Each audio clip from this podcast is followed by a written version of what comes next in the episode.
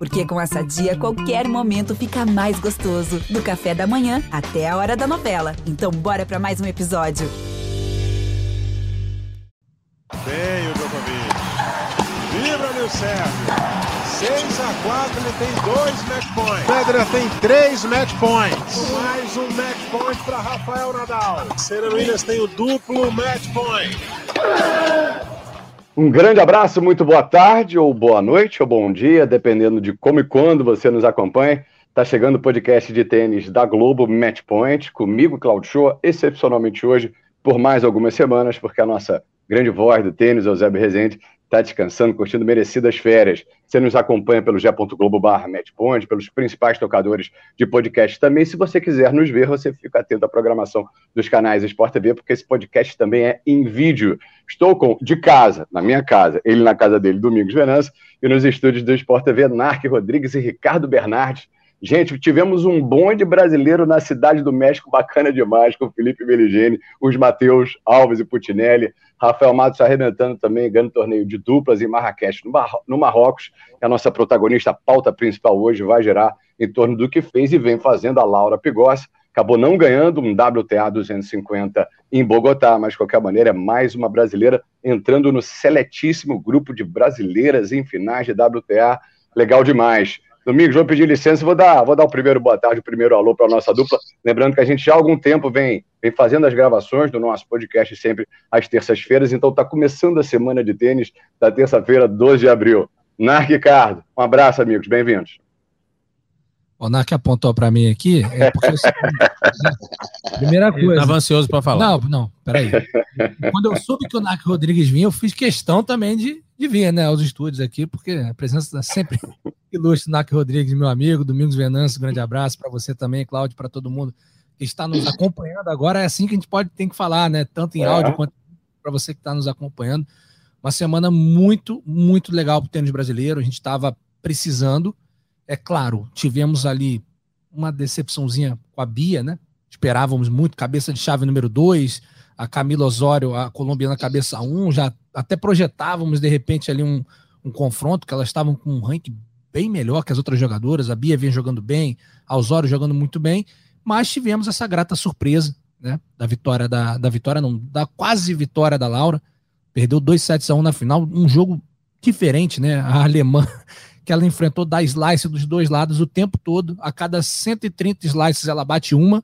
Então é um jogo muito difícil, né? É um jogo que você tem que ter uma concentração muito grande, porque a bola vem embaixo o tempo todo, você tem que estar o tempo todo flexionando bem a perna, dando bastante spin nela, e a Laura tentou, mas a, a, a alemã acabou sendo vencedora. Aliás, foi um grande torneio, duas jogadoras vindas do quali que chegaram é. nessa final.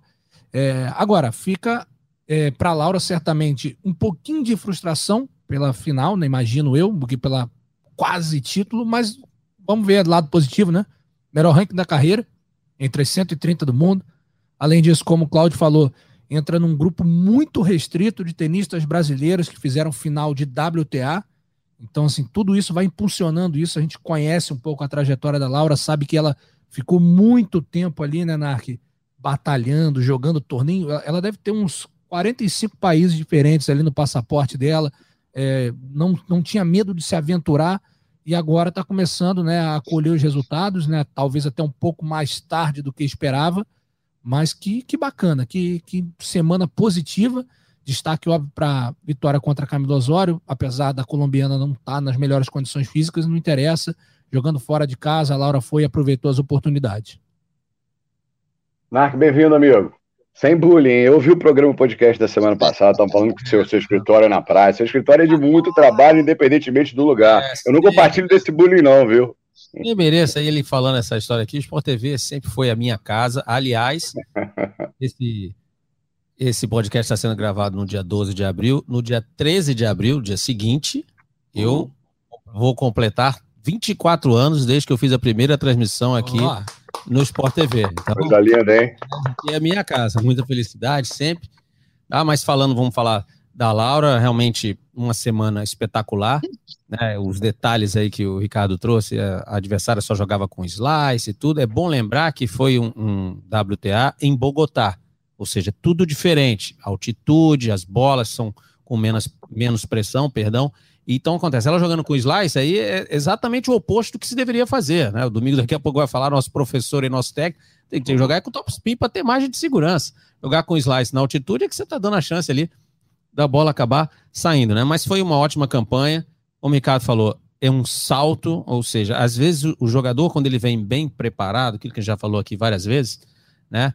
Ele tem uma sequência, uma expectativa de evolução. Quando você dá uma tacada dessa, tem que fazer um ajuste, porque você sobe tanto no ranking, os torneios que você estava programado para jogar, talvez você não precise mais jogar, porque o seu ranking já subiu, então você já vai se inscrever em outros torneios, vai ter que mudar talvez o calendário, buscar um outra, é, uma base assim, né? Você de repente vai passar quatro semanas fora, né? No outros torneios, buscar uma outra base onde você possa ter o esquema de treinamento, uma recuperação, um lugar para ficar mas muito feliz, tá? E a Laura agora, com esse torneio, também vai poder usar todo o seu talento nas duplas, porque afinal de contas, é. jogando bem as duplas e podendo jogar também os torneios maiores, você já tem a hospedagem da dupla, né? Então você tá ali dando sequência à sua carreira, né? E sem aquele buraco muito grande entre a, o ranking de simples e de dupla. E foram poucos, se eu não me engano, foram apenas sete brasileiras, ou agora com ela oito, que chegaram à final de torneios é, WTA, né? Então e uma coisa Resultado interessante. maravilhoso. Coisa interessante também, Nark, que ela agora, com esse ranking, ela entra nos grandes lances, muito provavelmente como cabeça de chave do quali, né?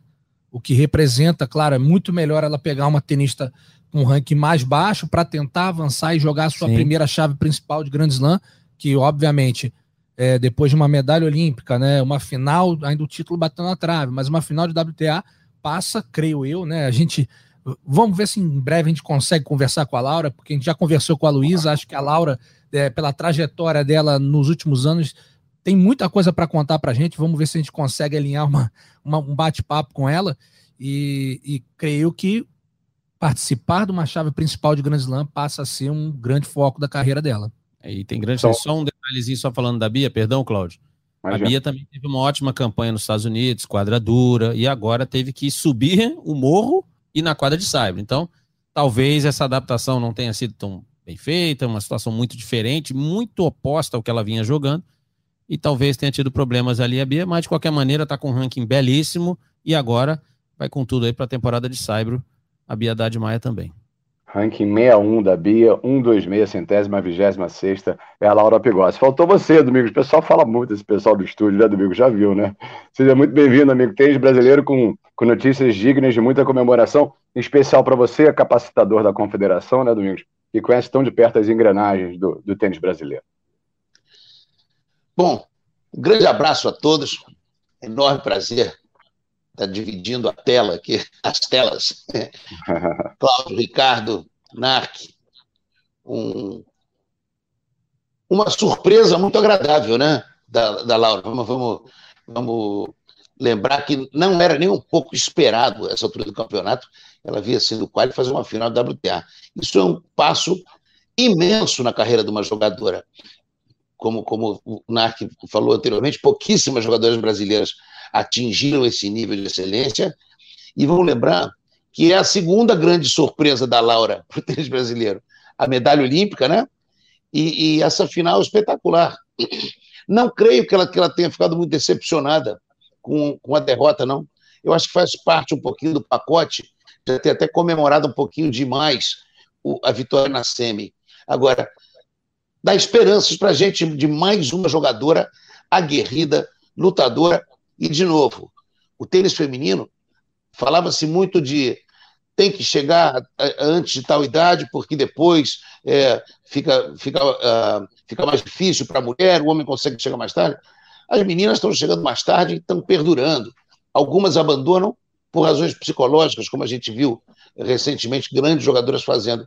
Mas eu, eu, eu olho para a Laura como uma iniciante na carreira, com frescor de uma jovem tenista. E, da mesma forma, a Bia que é casca grossa, que voltou de todas as dificuldades, vejo o tênis feminino brasileiro caminhando num, a passos largos para uma melhora enorme, que não acontecia há alguns anos. A brasileira, para quem não sabe, isso rodou os sites de notícias, né? Ela acabou pedindo atendimento no terceiro e último set. Perdeu o primeiro, ganhou o segundo, e acabou pedindo atendimento no terceiro para a panturrilha direita, se não me engano.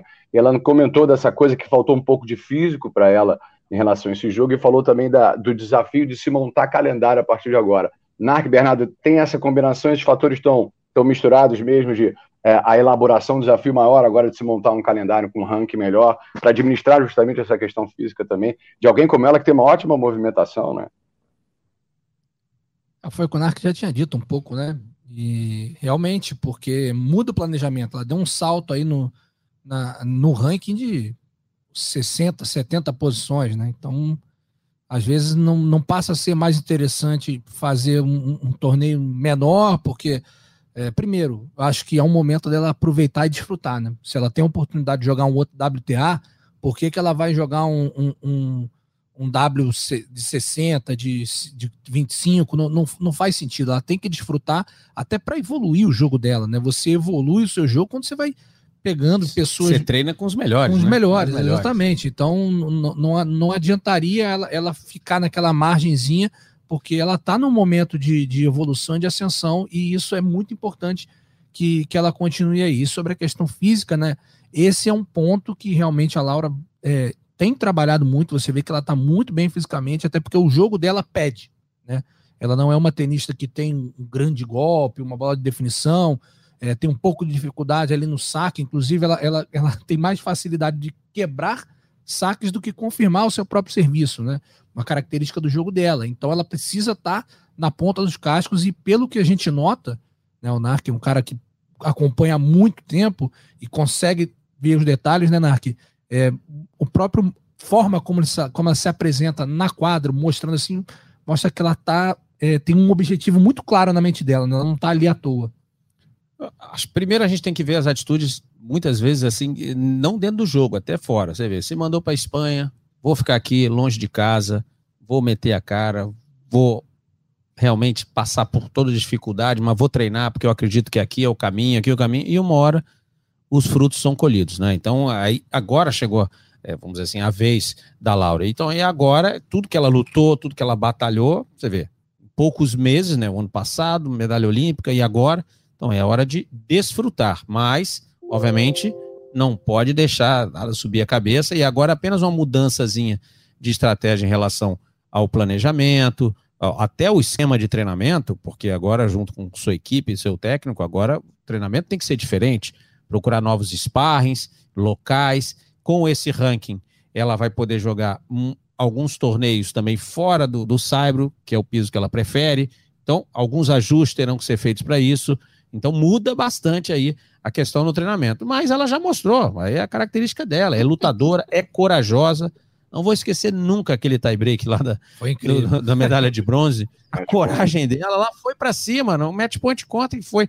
Então isso tudo é, ajuda uma jogadora que está ali nessa fase e tem que o funil é muito estreito, tem muita gente nessa condição. E para você saltar essa barreira, né, 20 posições aqui, mais 30 ali, mudar de sair de, um, de, um, de uma categoria de torneios para disputar os torneios maiores, precisa muito disso. Às vezes não é nem um golpe ou uma jogada, é muito a atitude, né, a mente, o acreditar da jogadora, né, que faz saltar essa barreira e aí sim ingressar num grupo dos jogadores melhores. Esse grupo deveria ser um grupo de simples ou de duplas, ou tipo de escolha, Domingos, que ainda não é hora de fazer, diante de tudo que o Narc e o Ricardo explicaram, diante de tudo que ela está colhendo nesse momento.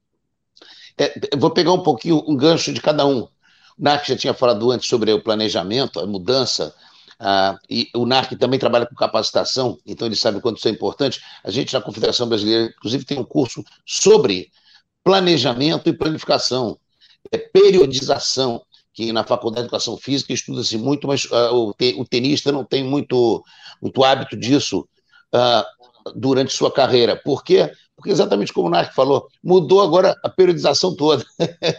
Porque os planos eram jogar dentro de uma, uma, uma, uma gira, um, uma turnê, em determinada categoria. De repente subiu. Isso aconteceu, a gente lembra muito bem, quando o Guga ganhou o Roland Garros. Ganhar Roland Garros, olha, olha que irônico atrapalhou o planejamento da equipe.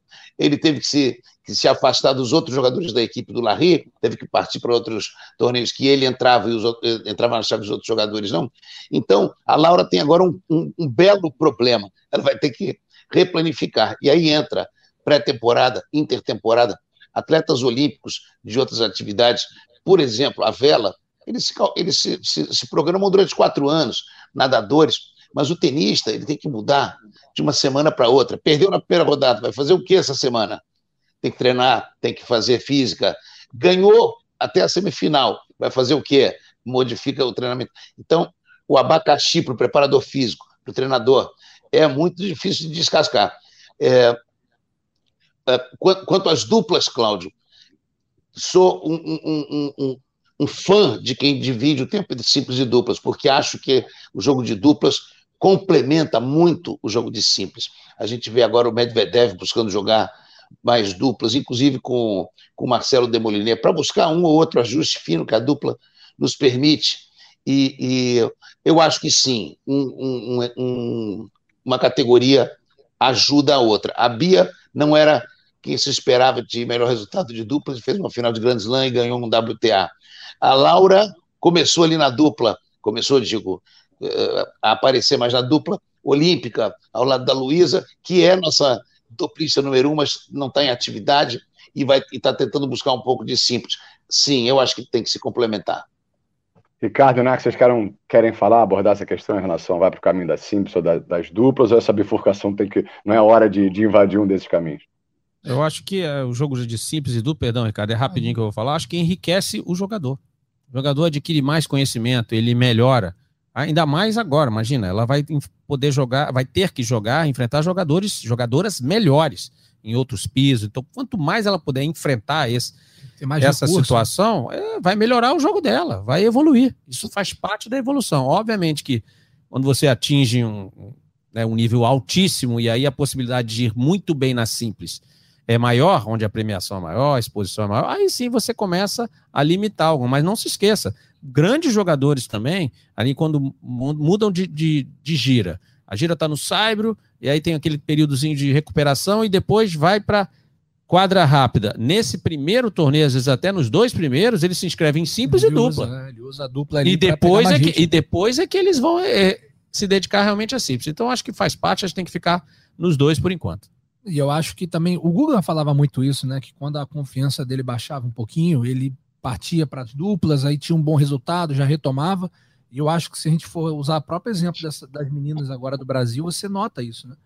Você vê que depois que, que a Laura ganha a, a medalha de bronze junto com a Luísa, a Luísa já estava ali, né, num, num, patamar elevado, era questão de tempo realmente ela chegar ali no top 10 como ela chegou a Laura já deu uma, uma renovada na confiança dela, assim como aconteceu com a Bia agora na final do Australian Open, né, que eu citei algumas vezes. A questão não era nem propriamente o vice-campeonato, e sim ela vê que ela estava trocando bola com a Kretikova, número 3 do mundo, e ganhando. Então, assim, a confiança dela, o acreditar, falou, pô, eu posso jogar também. E passou a jogar torneios simples e duplas.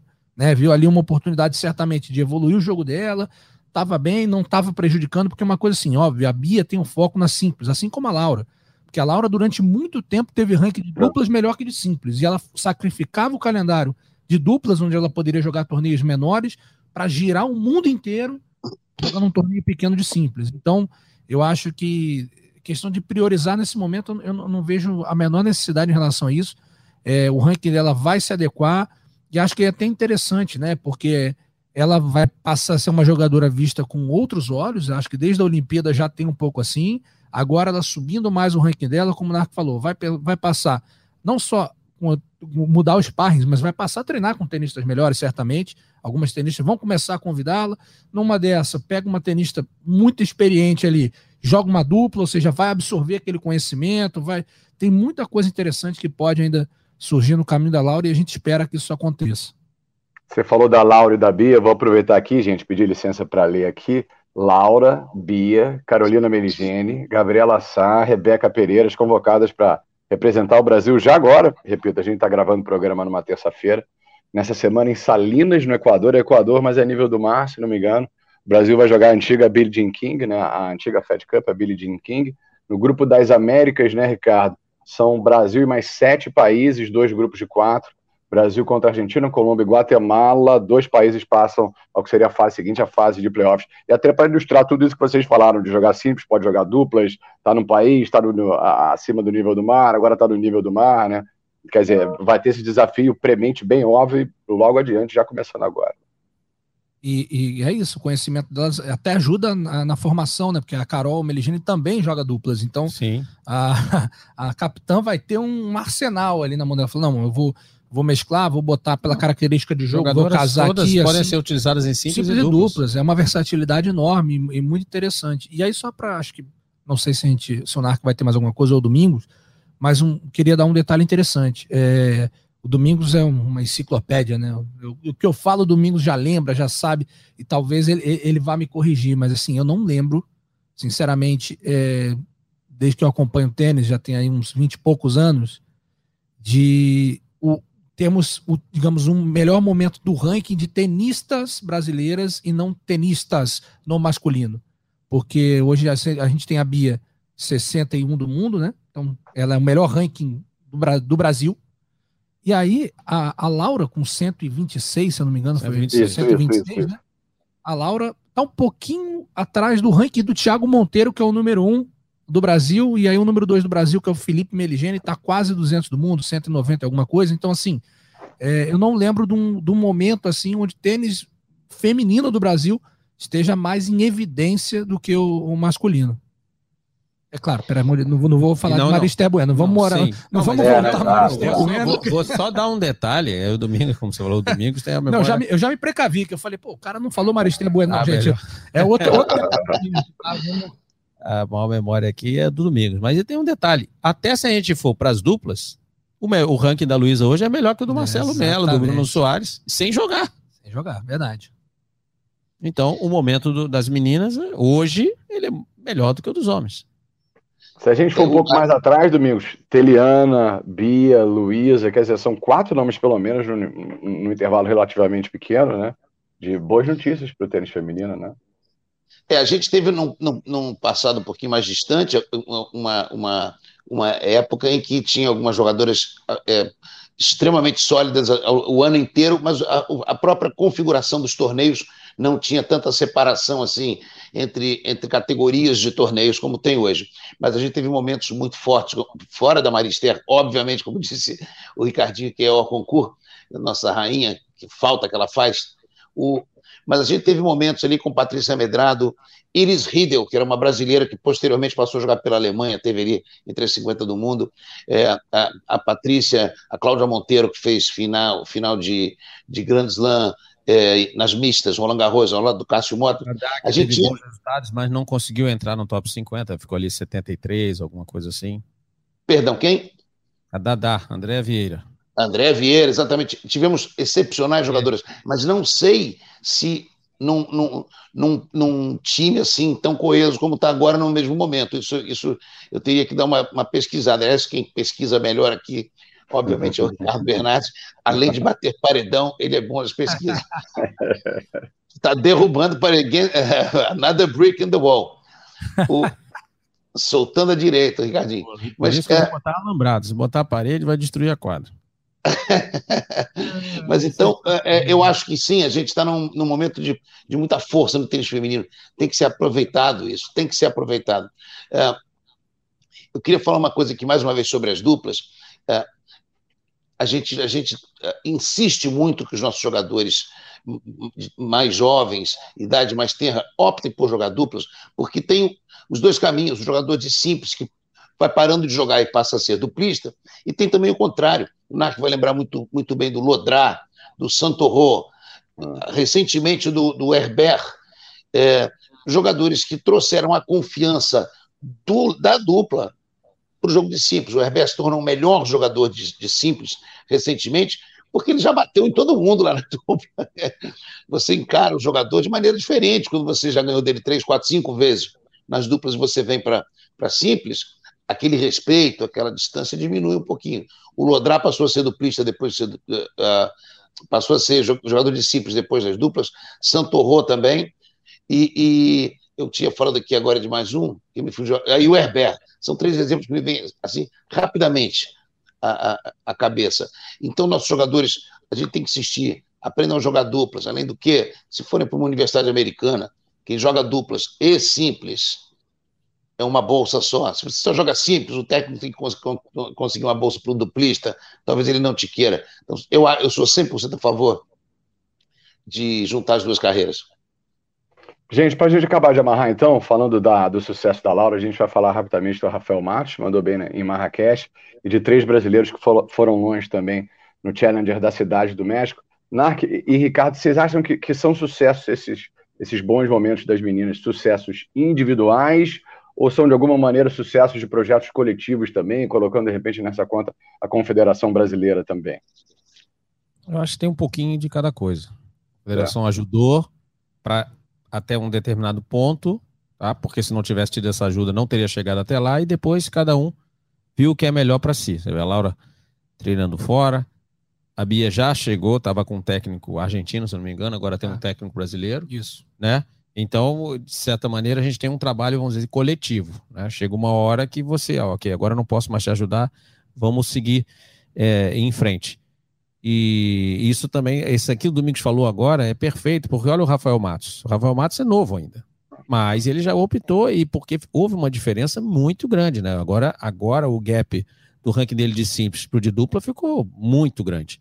Então, ele está seguindo a carreira dele, e agora, ganhando, já ganhou o terceiro ATP dele, ele tem o quê? 26 anos? 20, é, ele é de 96, ou seja, tá de 25 ou 26, 26, é, é, depende do Já tem três ATPs de dupla. Posso até olhar aqui. Nessa idade, são poucos jogadores que você tem. Nessa idade, já três fez, ATP já. Já fez 26. Três ATPs de dupla. Então, vamos embora. Daqui a pouco pega um cara desse um pouco mais velho, mais experiente, já que tá mais final, mas vai ser um ano de aprendizado, tudo ali. A carreira tá toda sedimentada para ter muito mais, muito sucesso nas duplas. E dois esse ano já, né? Ou seja, é um, continua a evolução Sim. dele.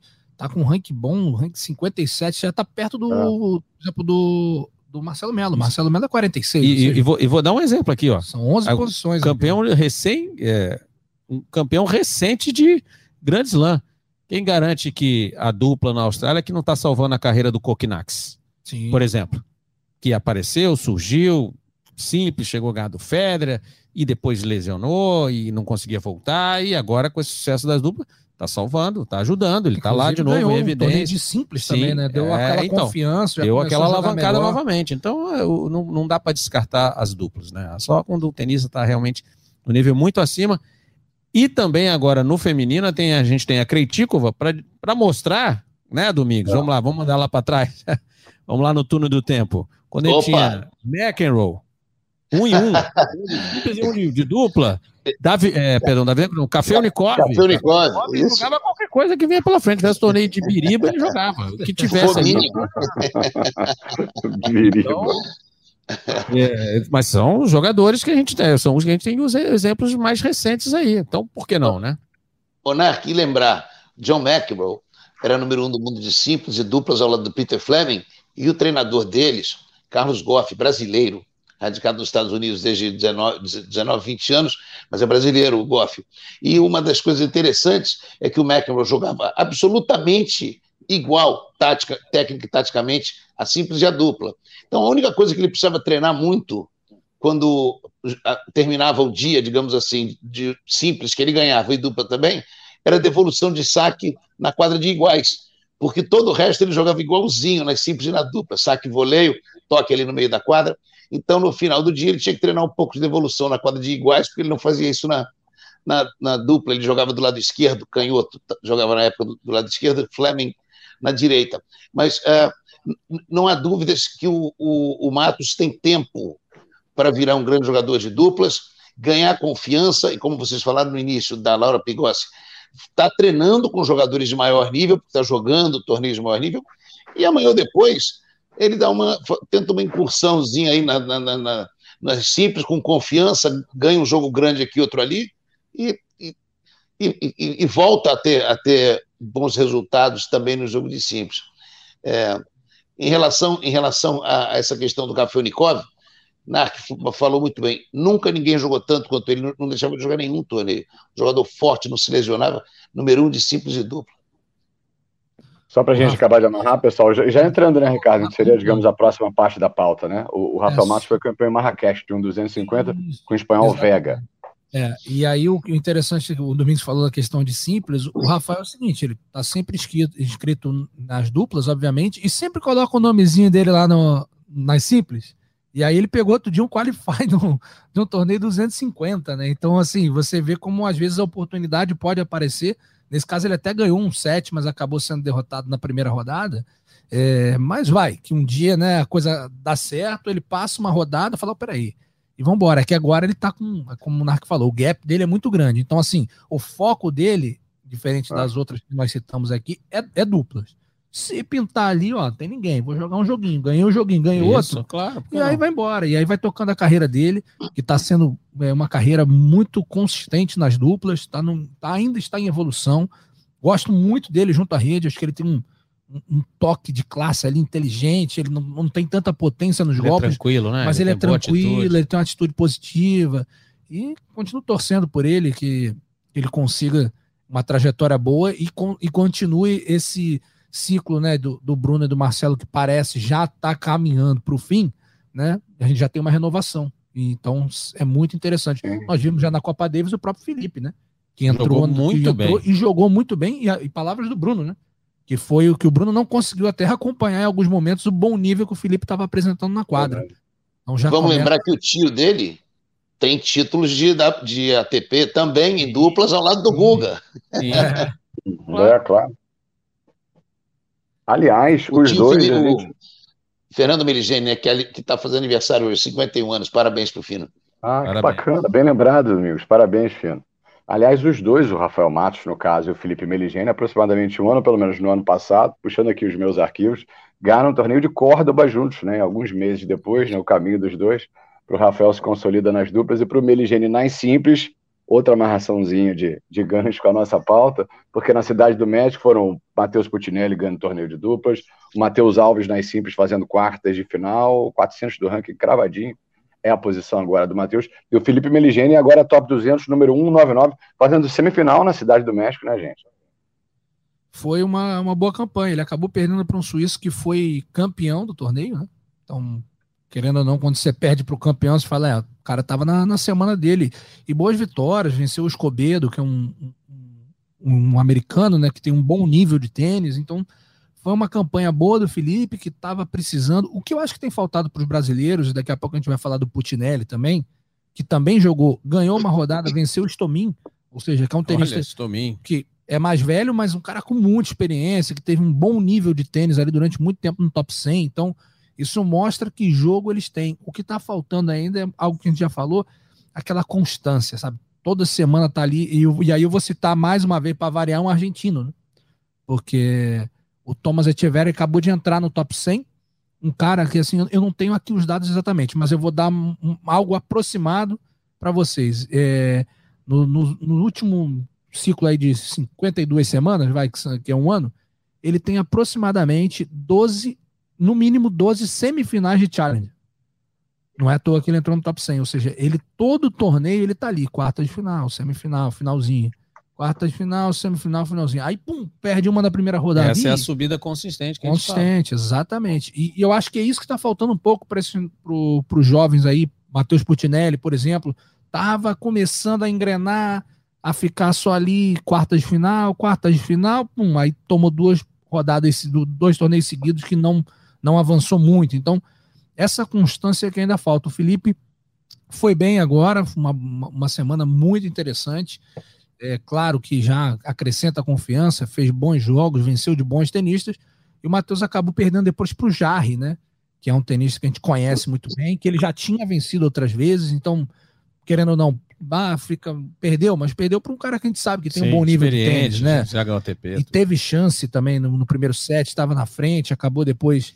Esses não, jogadores, não nesse ranking aí, o Domingos sabe também isso, eles, eles tem, ainda dá para, eh, quer dizer, se a gente pensar que, ok, o tênis está voltando agora, né? Ainda tem pontos congelados, olha que loucura, ainda tem. É o, ranking, o ranking ainda vai, acho que é em agosto incrível. que ele descongela é totalmente, aí. e aí fica mais fácil da gente acompanhar.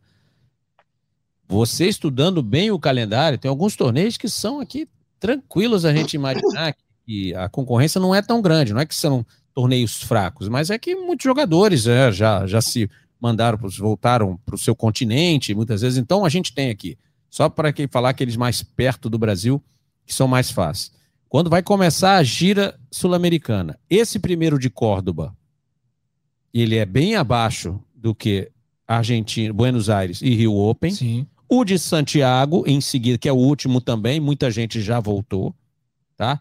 Esse WTA de Bogotá, a Teliana já venceu também, aproveitou.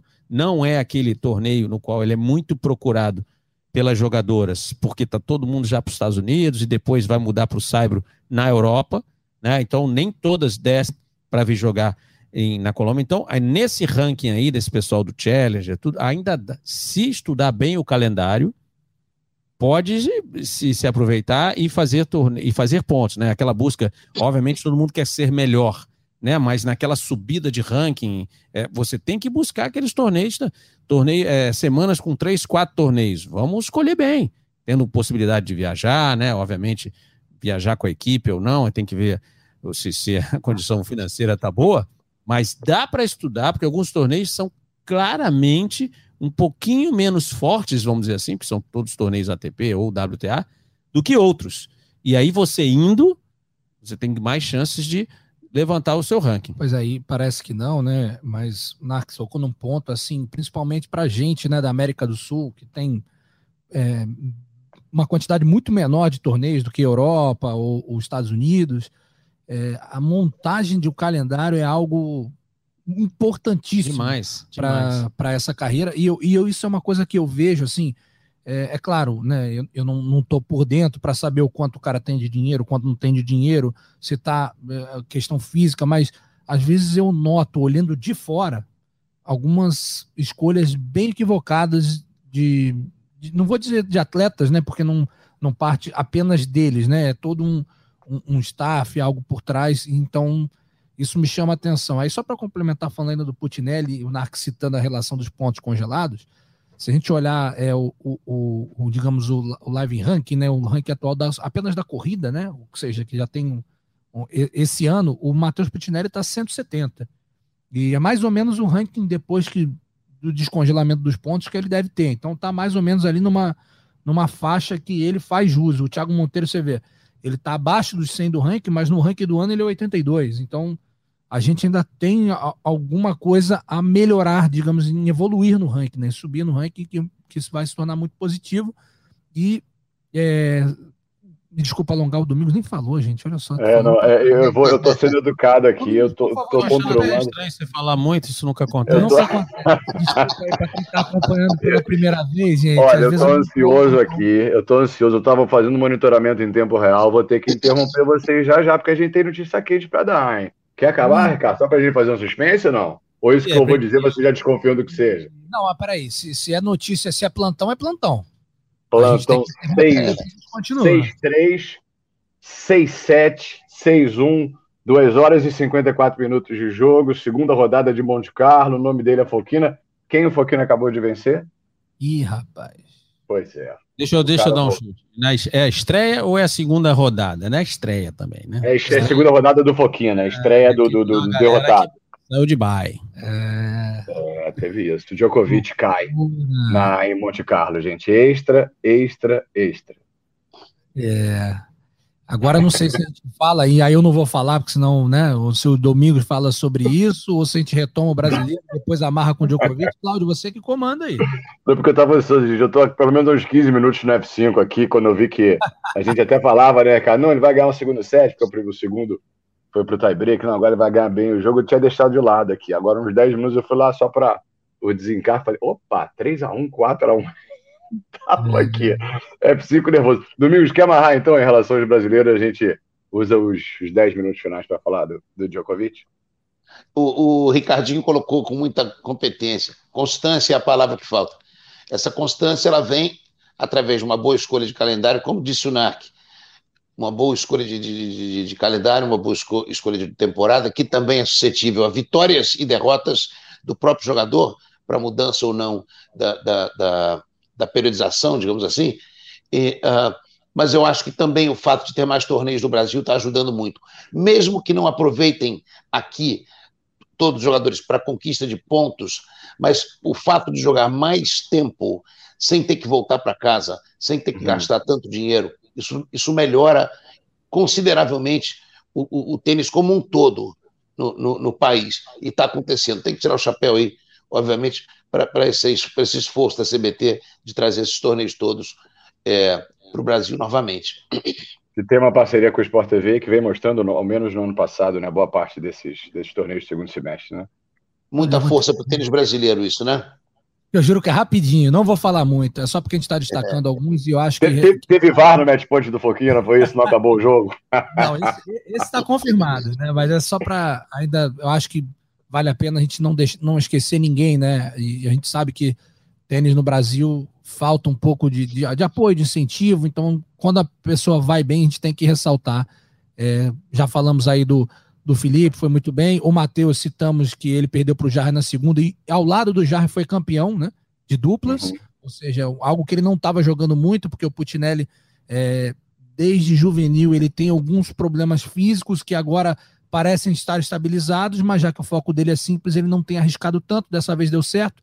Mas eu queria falar do outro Matheus, rapidinho, Matheus Alves, que é um jogador que eu, eu conversando com vários treinadores aí de, de jogadores, o pessoal da CBT, é, todo mundo aposta muito nele e acha um, um jogador é, muito moderno, que saca muito bem. Então, só que os resultados ainda estão né, com um pouquinho de dificuldade de acontecer. Dessa vez foi muito bem, quartas de final, acabou perdendo para o Echeverri, que eu acabei de citar, o argentino que está fazendo semifinal o tempo todo, ou seja, está muito consistente. É, de, de, certa forma, saiu do quali, então dá um alento, mostrando uma evolução, como o Claudio falou, entrando entre os 400 do mundo, só esse adendo para é, mandar um, um alô e que ele siga assim, porque se todo mundo aposta, quem está no dia a dia ali do tênis, né, dentro da quadra, aposta nele, é porque alguma coisa realmente ele tem que eles e elas continuem sendo pautas, né? formando a nossa pauta aqui, dando substância para a nossa pauta semana após semana. Né? Mas nesse fim de pauta, fim de podcast, que, repito, você pode acompanhar também vídeo ao longo da programação dos canais Sport TV, em especial do Sport TV 3 e dos canais Sport TV, o nosso canal do tênis, além de acompanhar nos principais tocadores de podcast e pelo g.globo barra matchpoint. Pessoal, Djokovic eliminado pelo Foquina. Djokovic só tinha jogado um torneio no ano. Já havia falado que o grande objetivo é jogar Roland Garros. Aliás, ele e Nadal devem jogar o torneio Masters 1000 de Roma também. Agora em Monte Carlo, falando em gira no Sabre, na primeira dos Masters 1000 no Sabre. Djokovic perdendo, dá para botar, debitar em relação à, à, falta de ritmo? É razoável, né? Ainda mais perdendo para o espanhol. Com certeza, com certeza, só está treinando. É, mas, mas tem, acho que antes, não, não me engano, agora tem que ver o calendário. Não sei se antes ou depois desses Masters 1000 tem um torneio em Belgrado. Tem um ATP em Belgrado. Você deve jogar com certeza, né? Até para poder pegar ritmo para o objetivo que é, é, Roland Garros, né? Vai jogar esses Masters 1000, não está garantida a participação na Espanha, ele pode entrar sem a vacina, sem a vacina na Espanha, e tem que ver essas restrições. Roland Garros já está liberado, já teve entrevista até da a nova diretora, né? Substituindo o Gui Forget, a Amélie Moresmo, já dizendo que ele vai jogar, está liberada a participação dele e tudo mesmo sem a vacina. Então, só a gente vê o que, que ele realmente vai poder jogar para poder ver até que ponto ele vai poder vai ter uma realmente uma preparação adequada em relação à competição. Ah, ele vai ficar três, quatro horas treinando. A gente sabe que ele pode fazer isso. claro que ele pode treinar. Cinco horas por dia, tudo, tudo isso. Mas o ritmo de competição ele precisa pegar. Então, quando ele perde numa primeira rodada, ele também menos um jogo, né? Ele podia fazer mais jogos ali, não podia não ser chegar nas finais, mas passar a segunda, terceira rodada, é jogo que ele tá ali pegando esse ritmo novamente. Então, essa semana já foi. Agora a gente tem mais uma ou duas para. Acho que são duas. Belgrado é a próxima semana. É, é Barcelona, Barcelona, né? Exatamente. Sei, Depois de Matias Belgrado, claro. Belgrado, ele deve jogar. Né? Então, e aí um torneio um 250. Na semana que tem um 500, que é Barcelona. Então, talvez um torneio mais tranquilo para ele poder jogar. Mas com certeza ele vai chegar em Roland Garros com uma preparação, não vou dizer adequada, tá? Mas uma preparação já que no, no qual o ritmo de competição já vai estar tá aparecendo ali. E Roland Garros, uma chave grande também, a gente bom, é bom a gente lembrar que essa primeira, segunda rodada, ele tem tudo para pegar jogadores 80, 70, 100 do mundo, né? Então isso também o ajuda. Eu acredito que a gente não pode, não é por causa desse tropeço aí, a gente vai descartar o Djokovic em Roland Garros, né? É, e, do, e, do, pouco que eu vi, né? Pode ser A gente estava até gravando, do pouco que eu vi, realmente uma, uma, notória falta de ritmo, errando muito coisa que não é comum para o Djokovic. E toda vez que o Fokina estava acelerando o jogo, ele estava até com dificuldade de acompanhar o ritmo, né? Ou seja, tá faltando aquele tempo em quadra de, de intensidade, né? Claro, os treinamentos são intensos, mas uma coisa é um treinamento que você sabe que, pô, você tá ali para se aperfeiçoar, outra coisa é valendo. Quando botou valendo, o negócio complicou um pouco para ele e mas é isso que o Narco falou. O Narco já resumiu já, bem, vai ter tempo já, de preparação, vamos ver como é que vai chegar em Roland Garros. Já dizia o grande, saudoso Vita Gerolaitis, melhor treino para ganhar é ganhar. o jogador que ganha 5, 6, 7, 8 jogos, ele vai ficando cada vez mais propenso a ganhar o próximo. Isso o Djokovic já quebrou recordes de vitórias seguidas, eu não, não me lembro exatamente quantas, mas já quebrou recordes de vitórias seguidas algumas vezes. Não dá para tirar o Djokovic da lista de favoritos de jeito nenhum. Vou só pegar um ganchinho do que a gente falou muito aqui nesse podcast, perdão, Cláudio. A dupla pode ajudar ele. A é. dupla pode ajudar ele agora. E muito. Bom, e conhecendo um pouco, conhecendo, né, vendo um pouco do que a gente vê dele, é, essa derrota ele não vai digerir bem, não. não tá. é, ele vai vir agora numa preparação. Que... É. É, é, é Exato. Amigos tremei.